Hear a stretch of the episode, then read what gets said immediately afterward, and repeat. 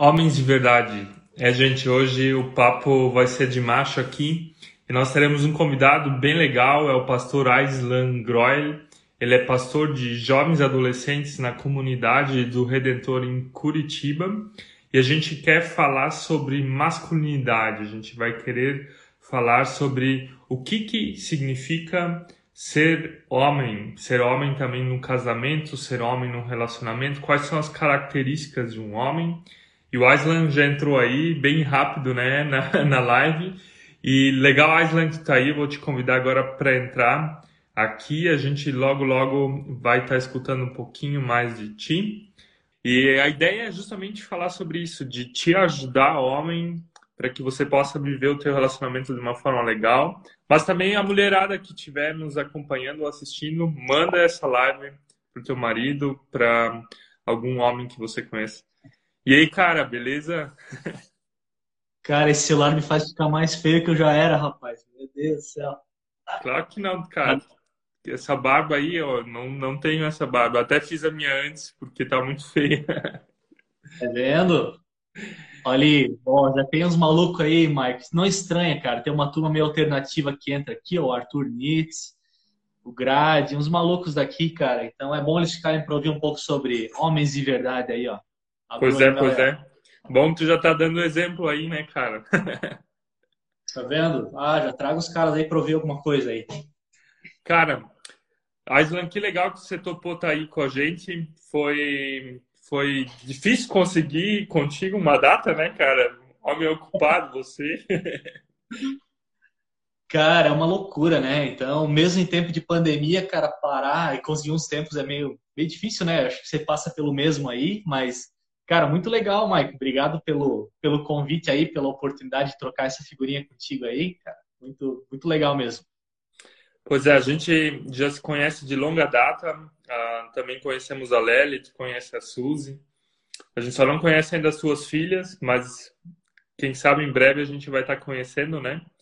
E te apresenta aí um, um pouco. Te, te, apresenta aí um pouco para as pessoas que estão nos assistindo ou vão nos assistir ainda, quem que é você, o que que você faz.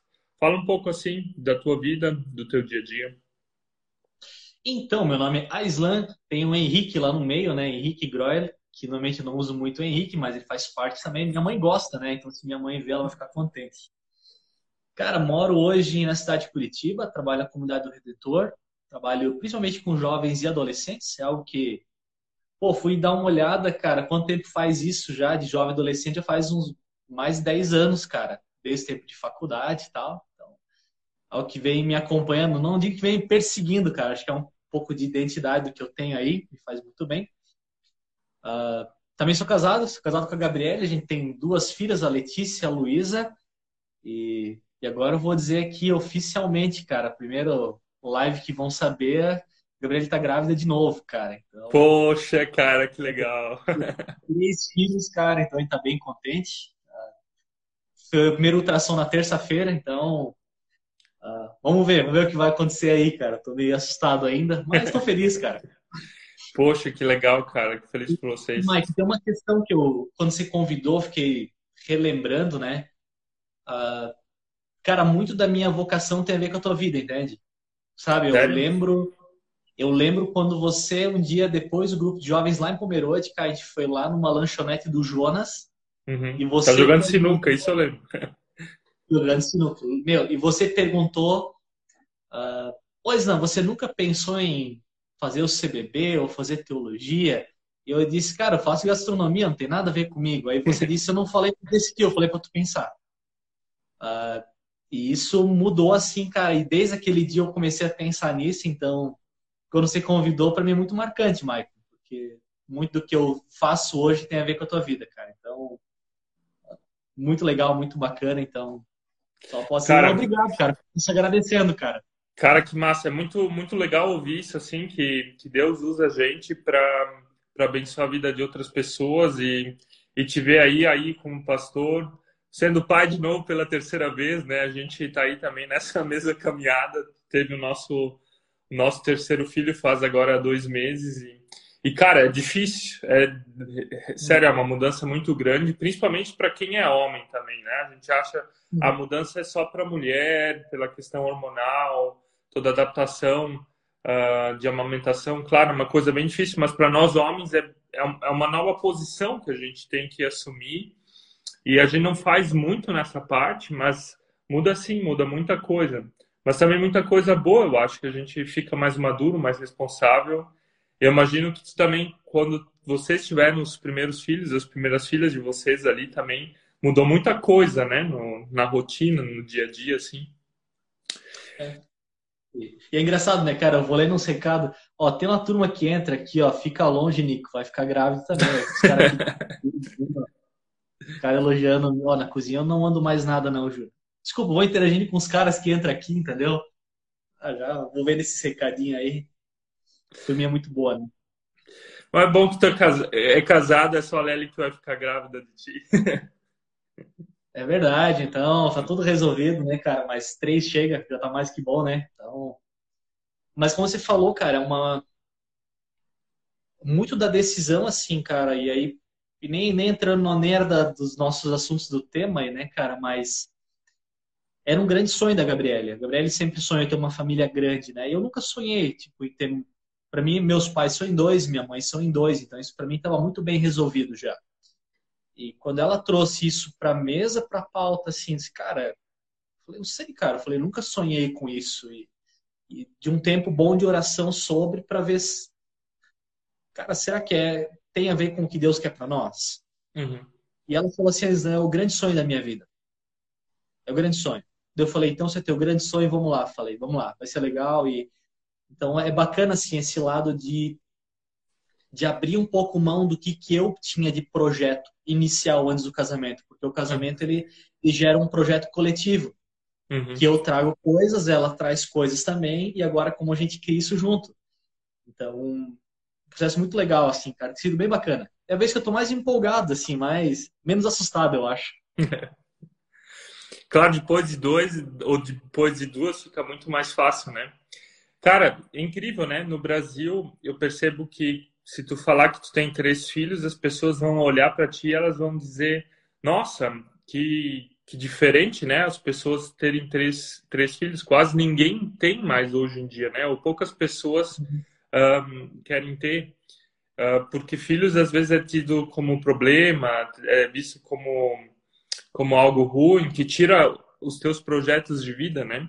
Mas a gente uhum. tem visto que, cara, a parte dos filhos tem nos ajudado muito mais na questão de vida, de propósito, daquilo que Deus tem mostrado pra gente do que antes, quando a gente era só nós dois, sabe? A gente perdia muito tempo, né? Vendo coisas necessárias, fazendo coisas necessárias. E agora que o tempo é escasso, a gente percebe que acontecem muito mais coisas, que Deus tem usado muito mais a gente do que antes, né? Mesmo tendo uma responsabilidade maior. Mas vamos entrar um pouco no tema. E pessoal, se vocês estão nos olhando aí, algumas pessoas já estão comentando, uh, podem também colocar as perguntas de vocês a ver com o tema ou voltadas para o Islã.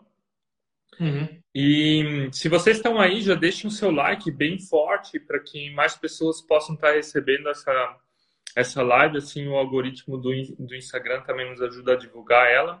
Ou mesmo compartilha ela aqui com um aviãozinho para alguém, e assim o pessoal vai estar recebendo.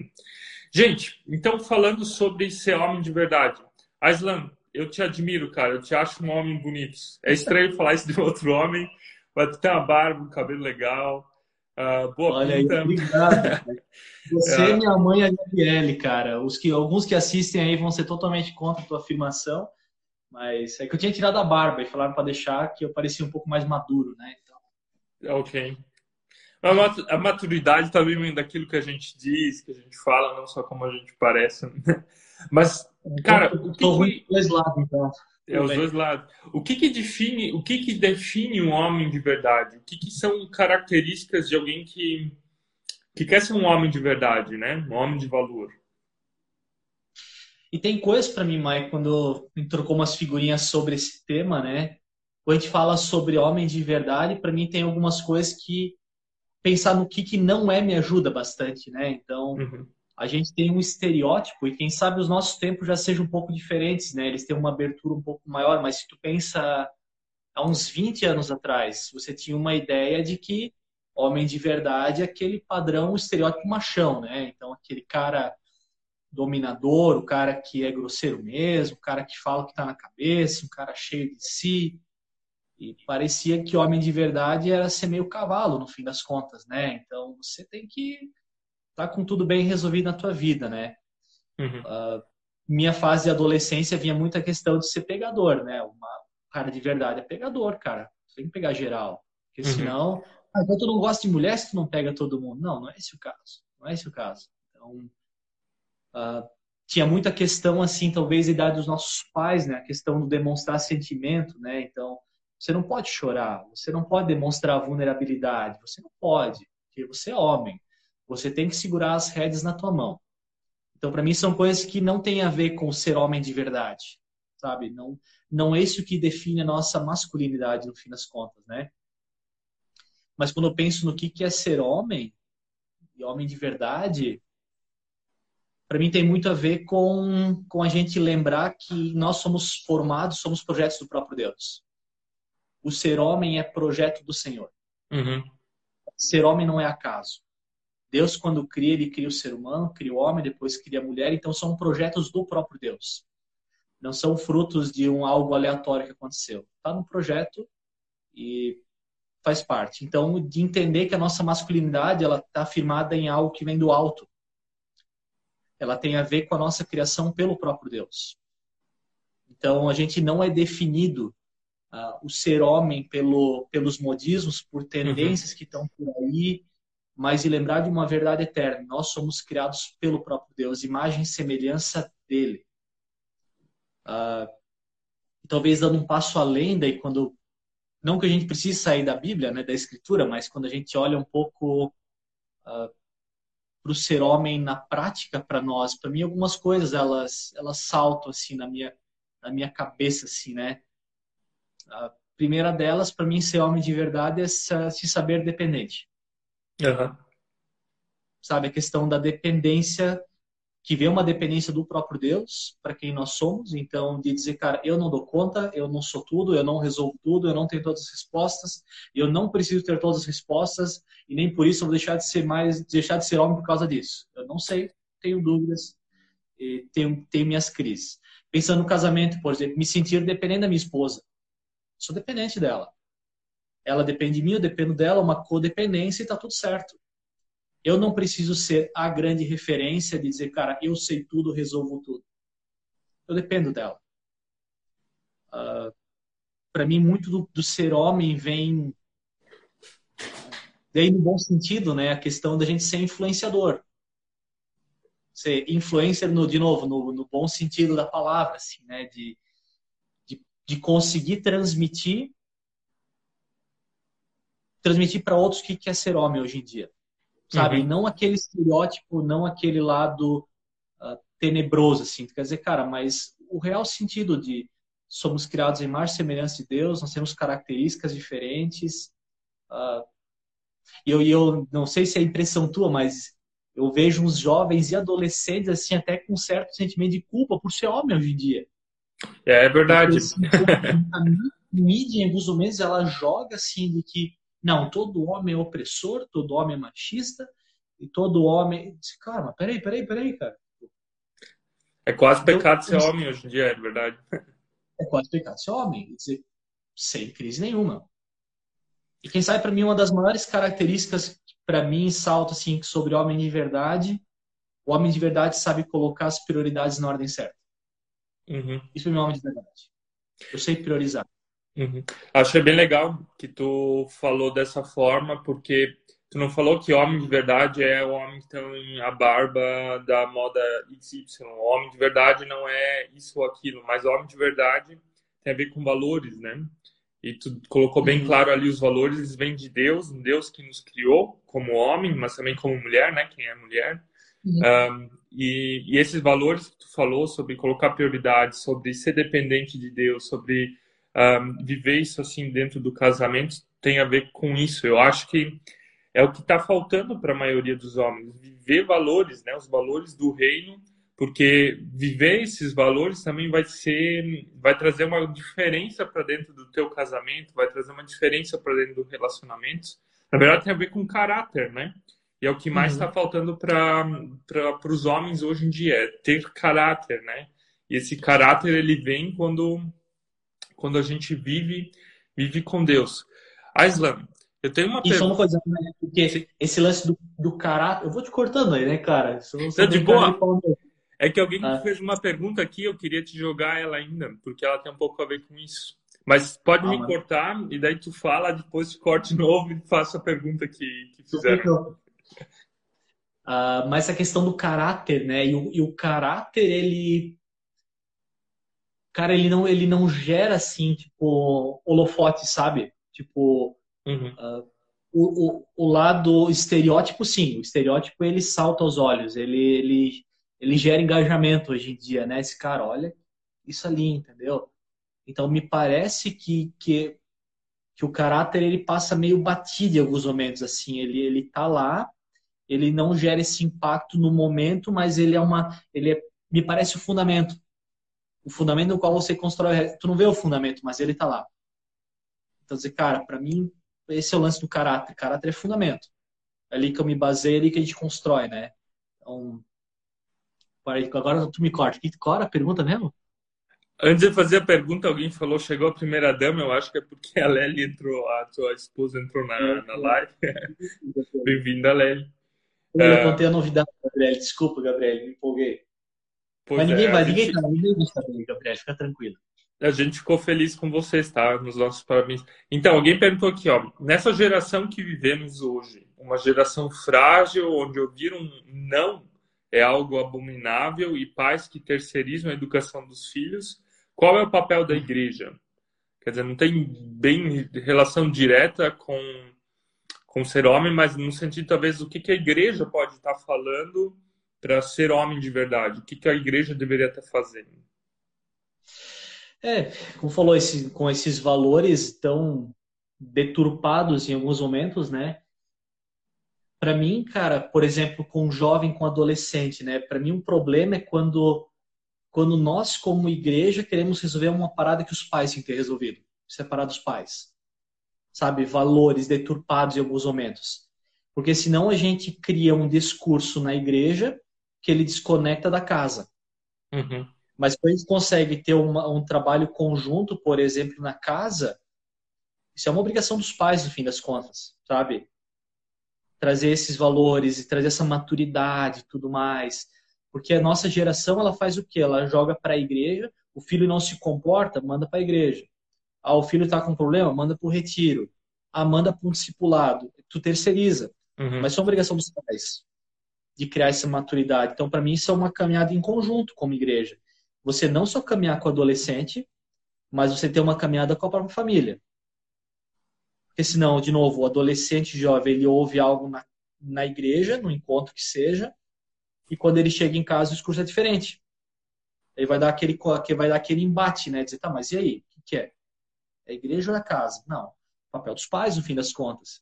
Por exemplo, durante o tempo de pandemia, começou a pandemia, uma família entrou em contato e disse, é, não, vocês deveriam propor algo para nós agora, no tempo da pandemia. Eu falei, nós vamos propor. Mas o papel de acompanhamento são de vocês em casa.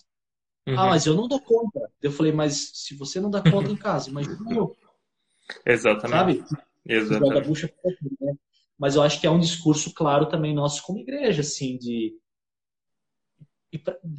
eu vou pensando as coisas durante, né? Olha, olha, é importante a gente fazer uma boa leitura contextual, né? Dizer, cara, qual que é, qual que é a demanda do adolescente? Qual que é a demanda do jovem? Qual que é a demanda da família? Aí a, a igreja propor uma caminhada próxima e dizer, cara, tá aqui algumas respostas. A gente quer te ajudar nessa caminhada. A igreja ser suporte para essa turma. Seja com o adolescente, seja com os pais, acho que é um, é um caminho mais viável para nós. Que senão a gente abraça uma, uma bronca que não é nossa não é nossa, em alguns momentos. Então... Cara, tem um, tem um livro, né, que se chama Pense Laranja, e ele fala exatamente isso que tu falou. Ele diz que a função da igreja é ser luz, né, de mostrar uhum. Jesus, né, a luz é amarela, é branca. E a função da família é transmitir amor, né? E lá tá a cor vermelha. Juntando as duas cores, vem a cor, cor laranja, né? E é exatamente isso. As pessoas acham que a função da igreja é ser, às vezes, família. É dar o amor que o pai, que a mãe, que o marido, ou sei lá quem deveria estar tá dando, né? Na verdade, a função da igreja é falar do evangelho. E, e ajudar a galera, a galera nisso, né? Cara, mas a gente tá falando um pouco assim, puxou pro lado igreja, tu é pastor também, e a gente fugiu um pouco ali da, da ideia dos, dos homens de boa, a gente pode voltar de novo. Um, o que que o que que te chama atenção assim na Bíblia? O que que Deus fala sobre esse homem? Já falou um pouquinho antes, mas tem alguma coisa assim que te chama ainda atenção? Ou passagens da Bíblia que te chamam atenção? É, então, de novo, cara, como a gente tocou no assunto no começo, né? Mas desde o começo na criação lá em Gênesis, você vê que Deus, ah, quando cria o homem e a mulher, ele cria com é um projeto do próprio Deus, né? Então, não é porque o homem masculino foi criado primeiro que ele é mais importante do que o que foi criado depois. É que nem dizer na criação de que existe algo mais importante que foi criado primeiro. Cara, isso não, não é esse o caso, mas entender a criação como um, um projeto completo do próprio Deus. Então você tem ali a criação do homem e da mulher e, e para mim é algo que salta muito na questão da criação, né? Porque porque o homem ele olha para cima e ele percebe Deus, então Deus está acima dele. Está muito claro para o ser humano. Ele olha não não não abaixo pejorativamente, mas ele olha para a criação de Deus. Ele deveria cultivar e dominar sobre a criação de Deus. Esse era o papel dele como mordomo da criação. Então ele olha e não enxerga alguém que lhe é paralelo, alguém que lhe, que lhe complemente no meio disso, porque Deus está acima, a criação ele está ali para cuidar dela, e o que, que, se coloca ao lado? Então não havia aquilo, não havia uhum. esse papel. E que surge a mulher. Então não de novo, ah, então ela foi criar, a mulher surge depois porque o homem tem domínio sobre ela. Não, ele não, não foi, porque não tinha alguém que lhe equiparasse na criação. Uhum. Então surge a mulher. E os dois se complementam. E aí, quando tu olha, a Bíblia é interessante, porque ela não traz nenhum discurso, ser homem é, entendeu? Tu vai, uhum. tu vai pincelando características, né? Tu vai puxando algumas coisas, né? Mas de perceber, e isso até biologicamente para nós, percebemos que homem e mulher têm algumas diferenças na sua. Até questão hormonal, por exemplo, a gente falou sobre gravidez. Uhum. Tem questões hormonais. A mulher que gera uma nova vida, não é o homem, mas o homem também é importante no processo, mas então tem diferenças nisso. Isso não deveria gerar uma crise de, de igualdade, dizer, esse mais importante, esse aqui é menos importante, mas eles, eles se complementam. Então, essa complementariedade, para mim, é um grande. me salta muito aos olhos. A Bíblia vai falar várias vezes muito sobre o casamento, assim, né? Ele uhum. traz a questão do homem muito nesse papel relacional, casamento e e família, né? Mas para mim a questão da criação assim é o que mais pega. Assim, eu amo essa questão de, cara, os dois estão juntos nessa. Os dois uhum. trabalham juntos. Inclusive quando os dois saem do jardim do Éden, eles saem juntos, né? Então, uhum. O sofrimento vai para ambos, né? Então, esse é um outro assunto, né? Eu, Mas... eu achei legal que tu pegou agora e falou a, ah, a questão do homem e da mulher está na criação. O homem de verdade é colocado como imagem e semelhança de Deus. E muitas vezes o pessoal pega a Bíblia e pega logo os textos lá das cartas, um, onde, onde diz ah, o homem é superior, a mulher é inferior, ou interpreta logo dessa forma, como, como meio de, de menosprezar a mulher, ou de colocar a mulher abaixo do homem. Né? E, e se a gente realmente for pensar o que, que Paulo diz ali, ah, o homem deve amar sua esposa como Cristo, na verdade, ele pede ao homem a se rebaixar muito mais do que, do que ele é. Ele pede ao homem a se colocar abaixo até da mulher, né? Porque Cristo serviu se doando, se sacrificando, morrendo na cruz pela, pela humanidade, né? E se o homem é para amar sua esposa como Cristo amou a igreja, então ele tem uma função de sacrifício também, né? Isso também acho que tem tem a ver com essa ideia de ser imagem e semelhança de Deus, né? Pelo fato de que uh, ali Deus não colocou hierarquias e disse você é melhor, você não é melhor, né? Então, se você quer ser homem de verdade, então uh, se equivala, não ache que você é algo maior, você é melhor do que, do que sua esposa, do que sua mulher, ou que muitas pessoas acabam pensando, né? É, inclusive, assim, olha que contracultural era para o tempo de Jesus, quando ele, quando ele se relacionava com as mulheres, quando conversava com elas. As mulheres foram as primeiras a ser testemunhas da ressurreição, por exemplo. Então, ah, tu dizer, não, mas a Bíblia é machista, né? Não, não. É.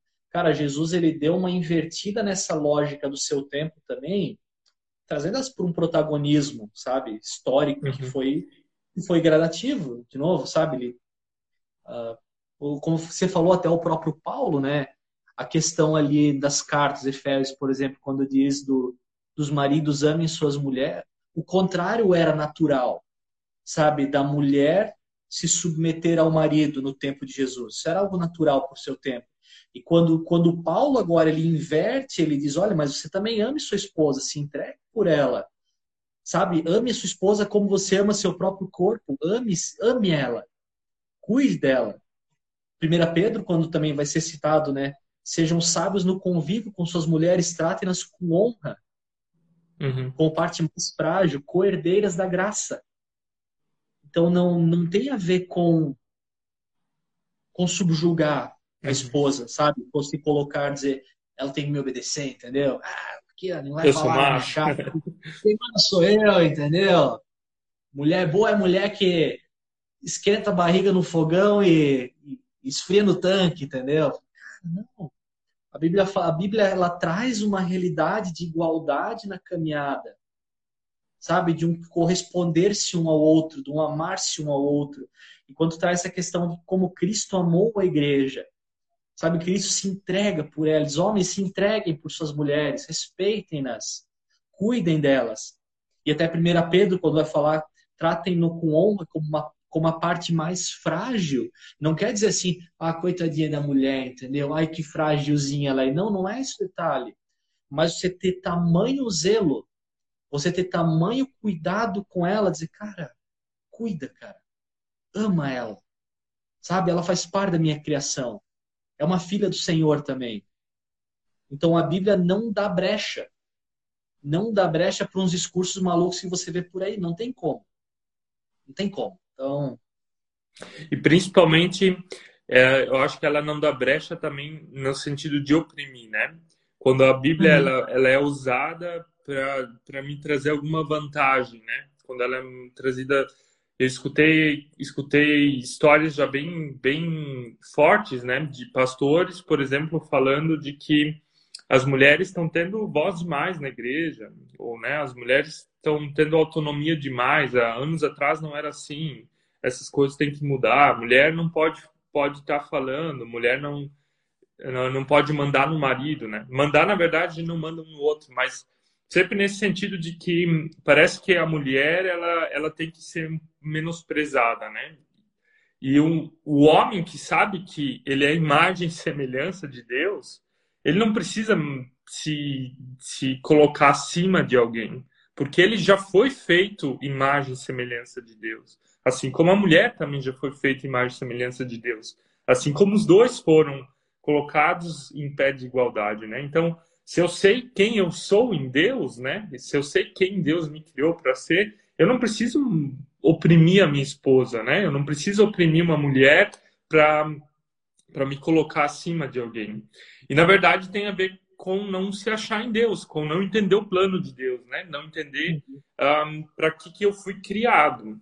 Isso é o que tu falou de uma forma bem legal. Um, dessa parte assim do que, que a Bíblia fala, do que, que Deus fala. Tem alguma coisa ainda em relação a isso que tu queria falar? Senão a gente parte adiante. Uh, cara, para mim, é de novo, cara, é um assunto, né? Uh, cara, como pode, né? Eu não quero citar nenhum texto agora, assim, mas, mas esse equívoco, cara, que que não que, que, que você precisa colocar alguém uh, abaixo de você para que você sinta mais do que outra pessoa, né? Então, você não conseguir trabalhar com a ideia de que alguém está no mesmo patamar de importância que você. E, de novo, eu não estou aqui, por exemplo, uh, teve um, um, senhor que veio conversar comigo e ele meio inquieto assim, né? Diz, é, o problema é que a minha esposa ela tá trabalhando, ela ganha mais do que eu. Uhum. Não era a minha função essa. Eu falei, cara, por que que te gera crise, sabe? Está mal para vocês? Não, para a gente tá tranquilo, mas tem pessoas que comentam. Cara, relaxa, sabe? Tá bem resolvido. É que nem o caso da Gabriele que decidiu de que ela, durante a gravidez e o, tempo dos filhos até uns 3, 4 anos, ela não iria trabalhar mais. Ela decidiu, eu vou ficar em casa e cuidar dos meus filhos. E tem algumas mulheres que daí para mim fazem um péssimo trabalho nesse momento que dizem, não, mas você vai estar tá se negando. Abrindo mão da sua profissão. Uhum. Ela disse, claro, eu estou super tranquila com o momento que eu estou vivendo e eu quero ter um tempo de cuidar dos meus filhos. A gente conversou em casa, se resolveu com essa ideia. E a mesma coisa se ela dissesse, Não, eu quero que meus filhos nasçam e a gente coloque eles na creche, logo que nasçam, porque eu quero voltar a ter minha profissão. Eu ia dizer, tudo bem, você que manda. Sente bem. Mas então, olha como uh, a mulher que abre mão agora, então ela diz, não, ela está se anulando. Não necessariamente. Uhum. Porque a identidade dela não está no seu trabalho, a identidade dela está no Senhor que vem do alto. Uhum. Então não importa o que, que eu trabalho, sabe? Cara, é pro Senhor. Cuidar dos meus filhos, trabalhar numa empresa. Então, como é delicado esse, uh, esse tempo, né? E até para mim um outro, isso não é pergunta que cairia hoje, né? Mas uma necessidade agora de um outro, de um movimento algumas vezes feminista, de novo, mal conduzido, que ele, que ele tem que botar a mulher acima do homem. Esse é o outro extremo, exatamente. Tem que ser mais, mas não, não é o caso, entendeu? Eu também acho super injusto, cara, que uma mulher e um homem façam o mesmo trabalho e ela receba menos, sabe? Eu acho uhum. que é. Ela tem a mesma função e por quê? Porque a mulher tá errado. Cara, ela é digna do seu sustento também. Mas agora, não, tem que ser mais, cara. Tem que humilhar o homem, entendeu? Pra ele aprender. Olha tudo que eu passei. Cara, tudo que eu passei, eu não fiz nada, cara. A culpa é dos outros aí, cara. Não vem dar uma culpa que não é minha. Entende?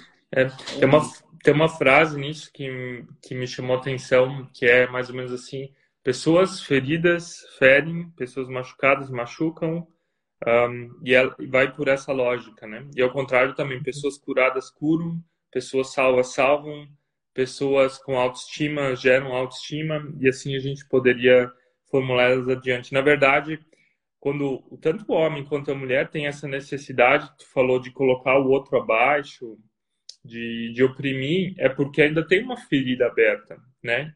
Isso o machismo faz, isso o feminismo também acaba fazendo, né?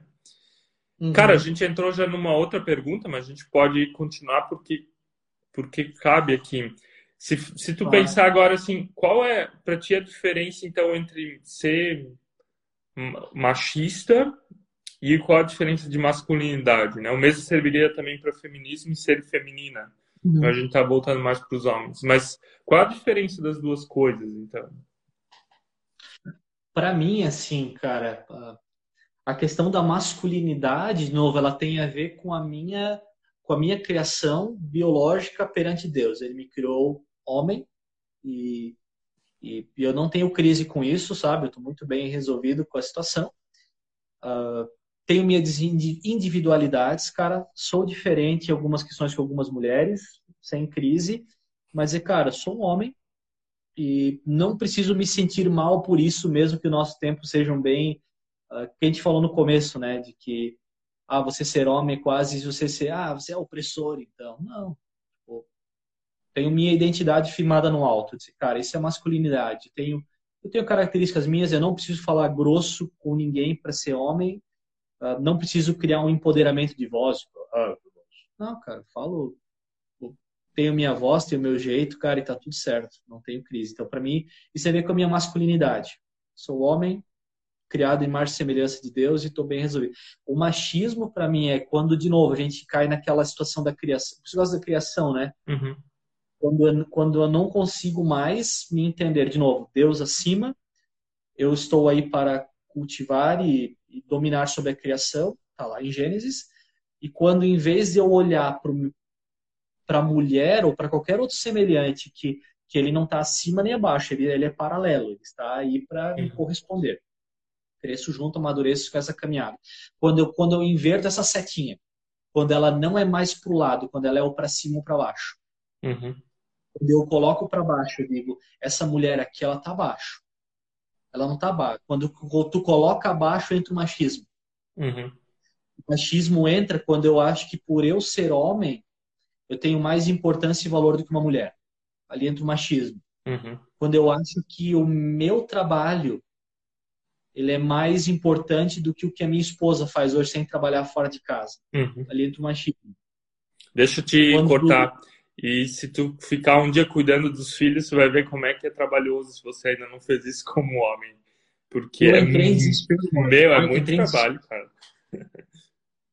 Cara, eu aprendi a valorizar mais ainda o que a Gabriela tem feito, cara, depois que eu fiquei uma noite com a Luísa e com a Letícia. Cara, eu entrei em desespero, cara. Eu falei pra Gabriele, cara, acho que rolou uma possessão de cinco minutos nessas crianças, cara. No fim, a Gabriele voltou. Quanto tempo a gente tem? só vou te contar a história, cara. Muito bom, cara. Ah, cara, a gente tem uns 25 minutos ainda, pode falar. De bom. A Gabriele foi no ensaio do coral aqui da Redentor e tal, o coral jovem, e eu fiquei em casa com a Letícia e com a Luísa. Pensei, boa oportunidade para cuidar das minhas filhas, né? Cara, a Luísa agora com dois anos começou com uma mania de pegar e tirar a fralda cheia de cocô.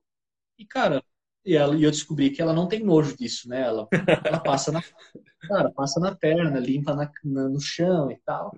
E quando ela some pro quarto, pensa, não hum, tem coisa, né?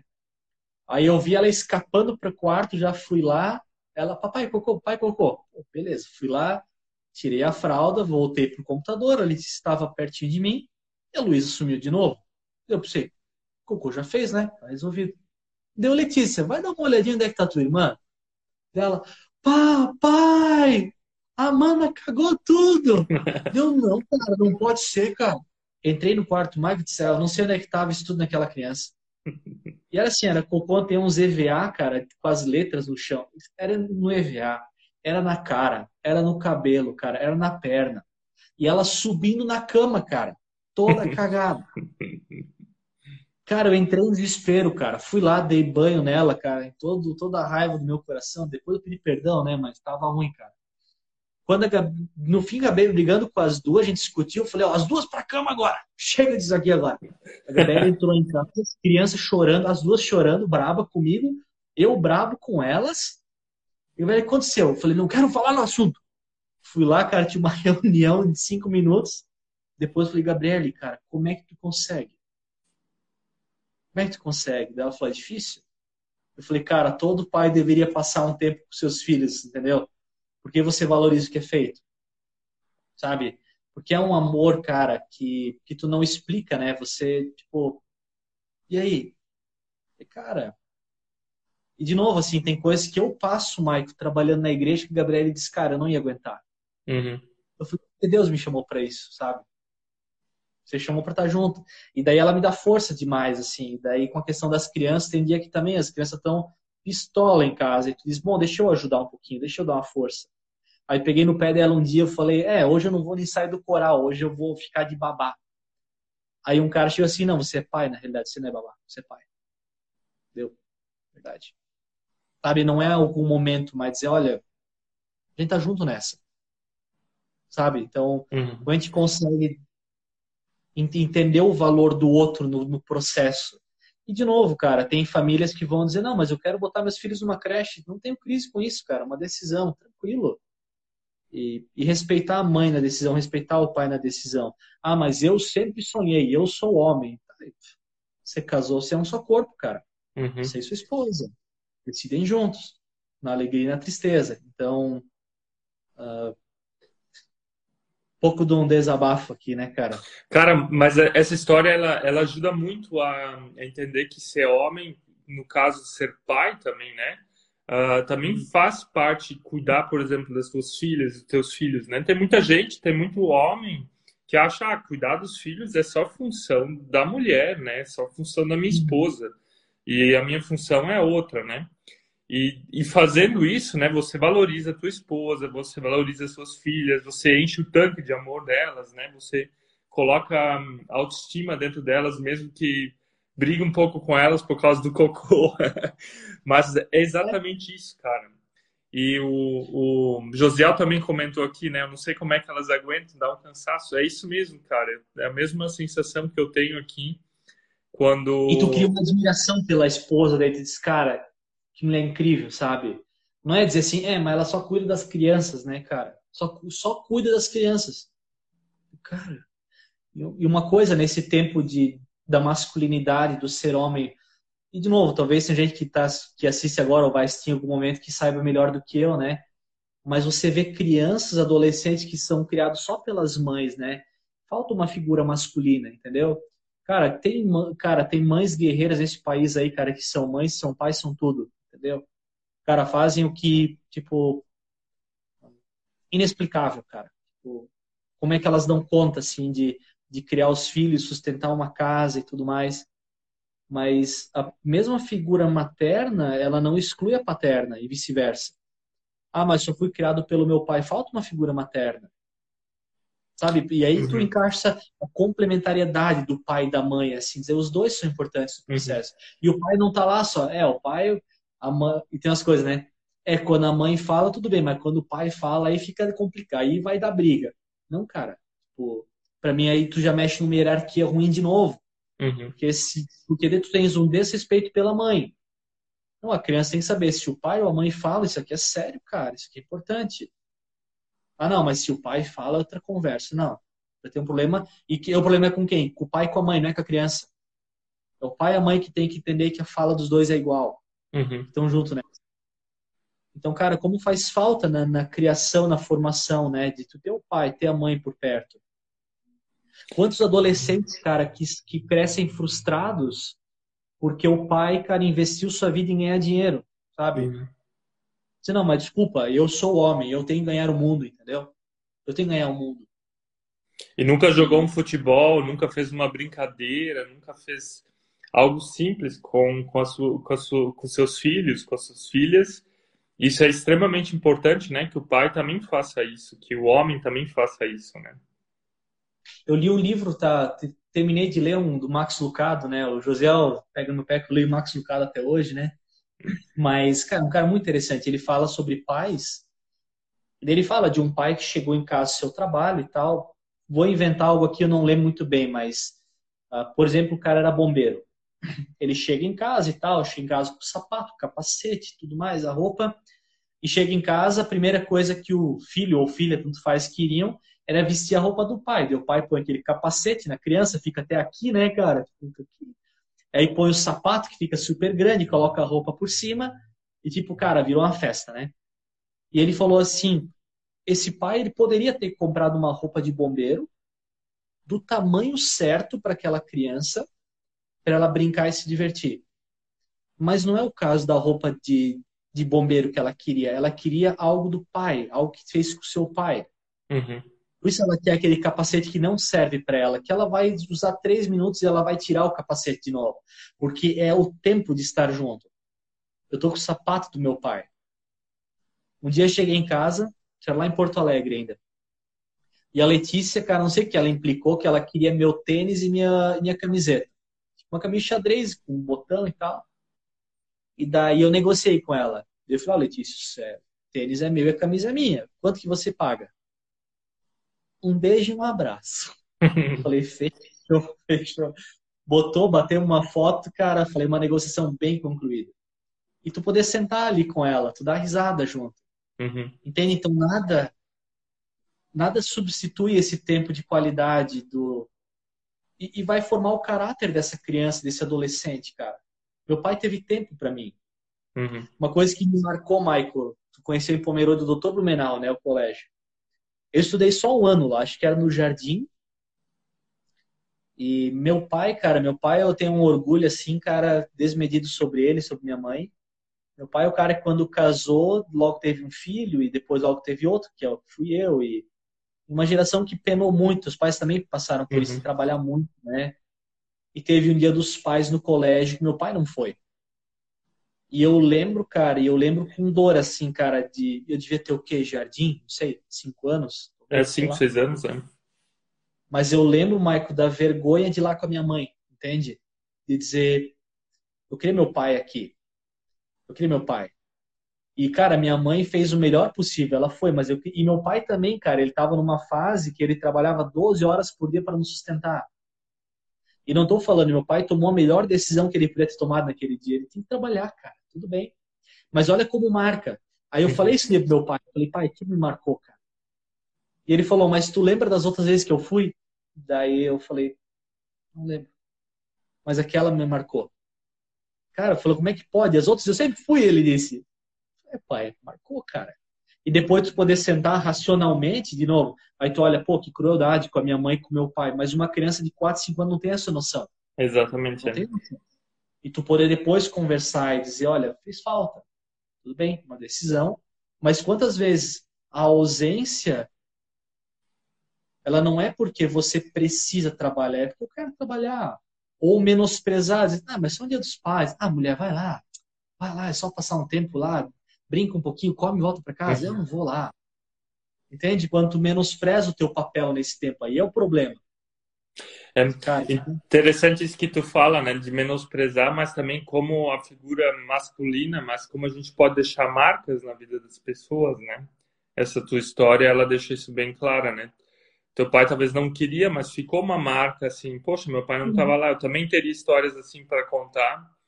E eu não acredito que meu pai tenha feito de propósito, mas ele também estava ocupado, estava trabalhando e como ele também acertou em várias coisas, né?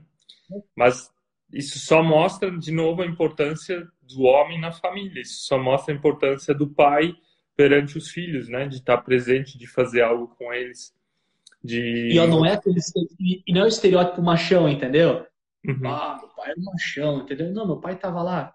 Eu lembro, cara, de. Sempre gostei muito de futebol, daí jogava lá no Floresta. Cara, não precisava ter ninguém lá, cara, mas quando meu pai tava. Ele jogava bem. Pô, de tu, engraçado, né? Eu lembro de cada lance que eu errava ou acertava olhar pro meu pai, entendeu?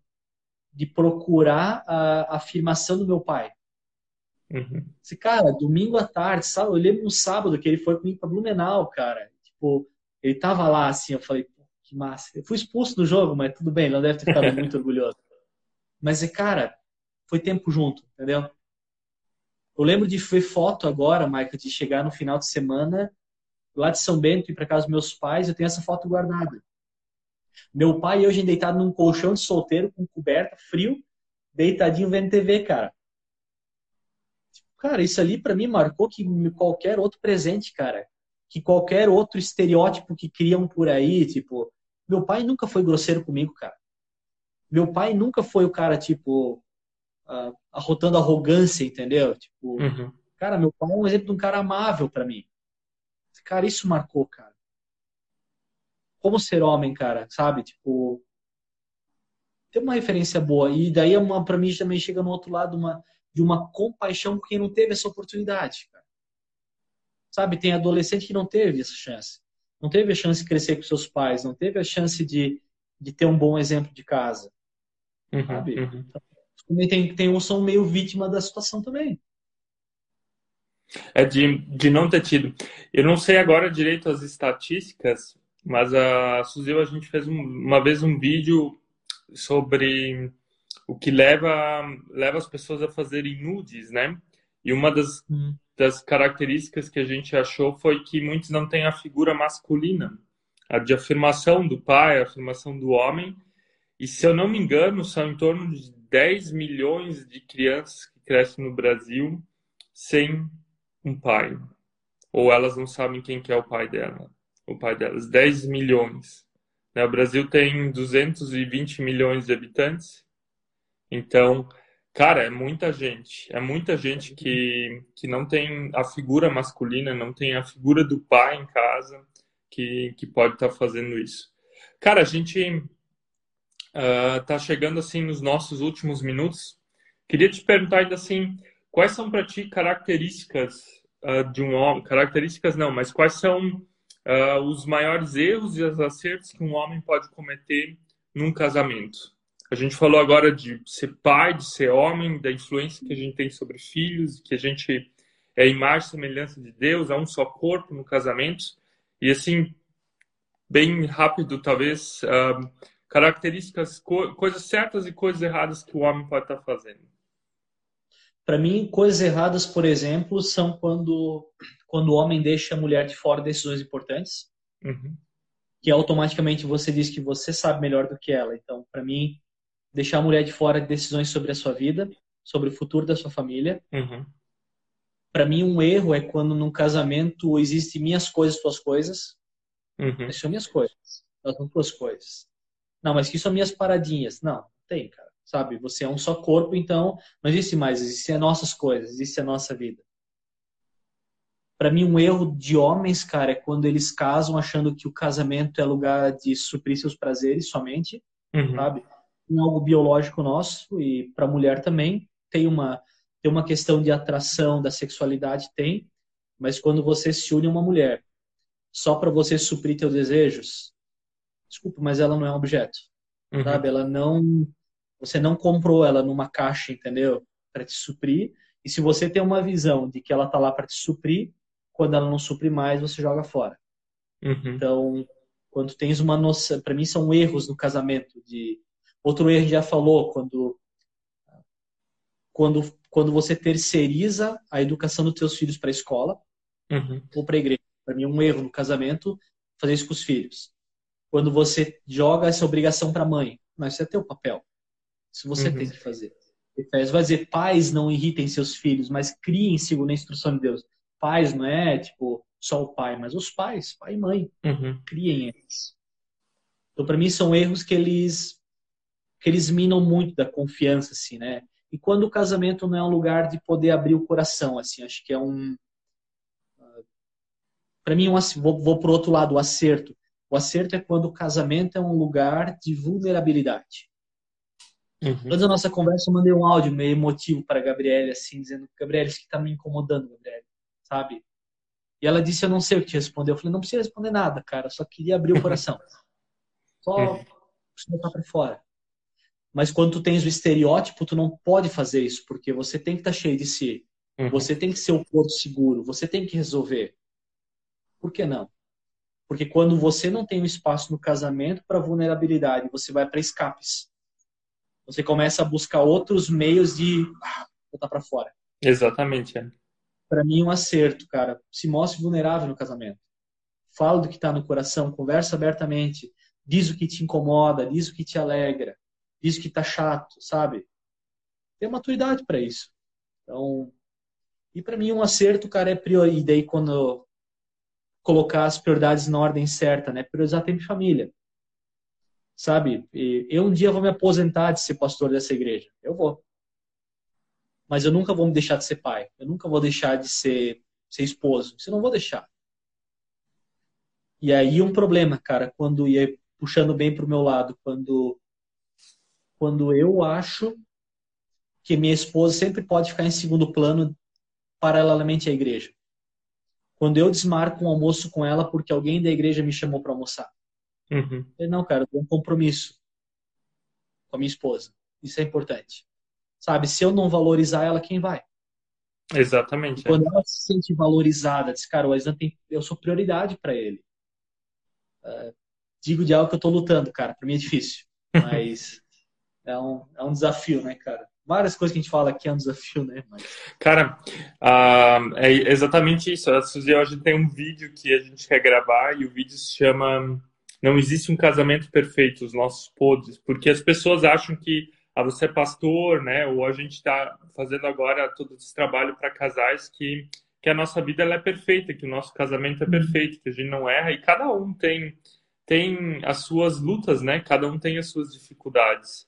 E eu acho que isso também faz parte de ser homem de verdade, né? De você reconhecer aquilo que, que você também tem, tem lutas, tem o que você definiu antes como vulnerabilidade, né? De você ser vulnerável, de, de mostrar também os seus pontos fracos. Eu anotei também algumas coisas aqui que, que eu queria dar, que, que eu percebi na nossa caminhada, né? Uma das coisas que eu acho que não tem a ver com a nossa caminhada, mas tem bem a ver com o Brasil, é que um homem nunca deveria usar da força física contra a sua mulher. Né? Tem muita Uhum. mulher no Brasil que apanha né, do seu marido. Isso é uma coisa que nunca deveria acontecer. no meu ponto de vista, esse é o, acho que para mim um dos maiores erros, né? Alguém que uhum. espanca a sua esposa ou bate na sua esposa, né? Uma outra coisa que eu não... com palavras, por exemplo, também, né? Cara, cada coisa que tu ouve assim que porque tu objetivo, tu tornou essa mulher um objeto, né? Então tu fala que tu pensa mesmo. E aí vai dar desculpa, não, mas eu tava irritado. Desculpa, cara. Tua irritabilidade não é motivo para ser cavalo com ninguém, cara. Quer dar coisa, você vai dar contra, contra a porta, entendeu? Uhum. Mas não contra aquela mulher que, que decidiu passar o resto da vida contigo. E se tu começa a questionar as decisões da tua esposa, não esquece que você faz parte delas. Exatamente, ela se decidiu por você e você se decidiu por ela, né? Isso aí. Cara, uma outra coisa que eu notei ainda aqui para mim é que eu, que eu aprendi, né? Geralmente quando as mulheres vêm querer falar com um homem, elas só querem falar do problema delas. E a gente tem uma tendência bem rápida de de dar uma resposta pronta e de achar soluções para o problema, né? Uma coisa que eu faço muito e que estou tentando melhorar. Espero que a Suzy assista esse vídeo também, Suzy. Estou tentando melhorar. Uhum. Um, essa é uma das coisas que, que também me chamou a atenção. E uma outra coisa é nunca fazer piada do corpo ou da roupa que a mulher está usando. Né? Para a mulher é super, super importante isso também. Seria ainda da minha parte. Cara, a gente está agora nos últimos, últimos minutos aí da nossa live e queria te perguntar ainda, ou te dar, dar o tempo para tu dar um recado final para as pessoas que estão nos olhando, vão nos olhar. O que, que você gostaria ainda de falar para nós, ou te deixar como um recado final? Cara, essa tu tinha me dito, cara, eu nem anotei nada, eu falei, vai do coração na hora, assim, né? Mas eu acho que o processo de amadurecimento até da nossa masculinidade, cara, de entender o nosso valor, ele é um processo, sabe? Ele é, ele é um processo que ele vai se criando e vai se moldando, né? Se eu penso em como eu era como adolescente, eu mudei hoje, que eu sou casado, sabe? Eu acho que quando entrar na terceira idade também vou mudar, mas, mas você está nesse processo de amadurecimento e para mim não existe amadurecimento que não conecte com o evangelho. Não tem uhum. como, porque porque senão ele fica só no que, que eu acho, mas se deixar confrontar com a palavra, te torna um homem de verdade, sabe? Porque ele vai te mostrar quem você é e mostra quem Deus é. Uh, ah, Para mim, outro recado, segundo que eu ia deixar, queria deixar registrado, uh, que não tem crise você não saber todas as coisas, sabe? Você como homem, você não precisa resolver toda a tua vida tudo que você tem enfrentado, você não precisa. Você pode ter suas crises, cara, uh, e você abrir isso com a tua esposa, sabe? Mostra quem você é, abre teu coração. Deixa, deixa ela fazer parte do processo de transformação da tua vida. E eu digo, Gabriele, isso aqui eu não sei o que fazer, cara. Me ajuda. Sabe, valoriza esse processo. E lembrar, cara, que Deus está acima, a criação, cara, tá aí na Bíblia para a gente cultivar ela, tá abaixo, mas paralelo a nós, cara, que nos corresponde, cara, ao nosso próximo. Uhum. E esse nunca pode ser tratado de cima para baixo, nunca. Cara, muito obrigado aí pelo teu tempo. Cara, eu agradeço, Maico, pela, pela oportunidade. Cara, é um tema, cara, que ele. Como eu falei, acho que ele, ele nesse sempre de revisão de novo, né? A gente nunca vai chegar pronto agora e entende Exatamente. tudo, né? A gente vai amadurecendo, crescendo, lendo, procurando. E... Mas para mim essa é a essência, cara. De... Se, se, se esse fundamento está mal colocado, ah, não adianta construir muita coisa em cima, mas quando a gente sim, entende o valor da pessoa que está ao nosso lado, cara, a gente se torna homem de verdade. Minha humilde opinião. cara, manda um abraço ainda para a Lely, os nossos parabéns para vocês, né, por essa nova etapa. E queria ainda pedir para as pessoas que estão olhando, um bom olhar aqui, se vocês gostaram dessa live, então compartilha ela nos teus stories, passa ela para alguém, ou tira um print agora e remarca ela com alguma frase, alguma coisa que chamou atenção. Isso também ajuda com que esse conteúdo possa estar transformando a vida de outras pessoas e de outros homens. Aislan, te desejo as bênçãos de Deus aí em Curitiba, para a família. A gente vai estar viajando para o Brasil em uns 18 dias, talvez a gente tenha alguma oportunidade de se ver ainda aí nesse período, com certeza. Mas, cara, quando vierem, serão bem-vindos aqui, vamos pensar em algo. E, cara, que Deus possa continuar abençoando o ministério de vocês, que traz, de novo, para a mesa temas que são delicados, que geram uh, dúvidas, atritos em alguns momentos, cara, mas que Deus possa continuar dando coragem para vocês no que vocês têm feito, abençoado a vida de tantas pessoas e, e que humildemente Deus também possa usar esse nosso papo aí para ajudar a vida de alguém. E, que bom que ele fala, né? Apesar de nós. Exatamente, exatamente. Cara, legal. Boa noite aí para vocês e até a Fica próxima. Bem, obrigado pelo papo, viu? Valeu, tchau, tchau.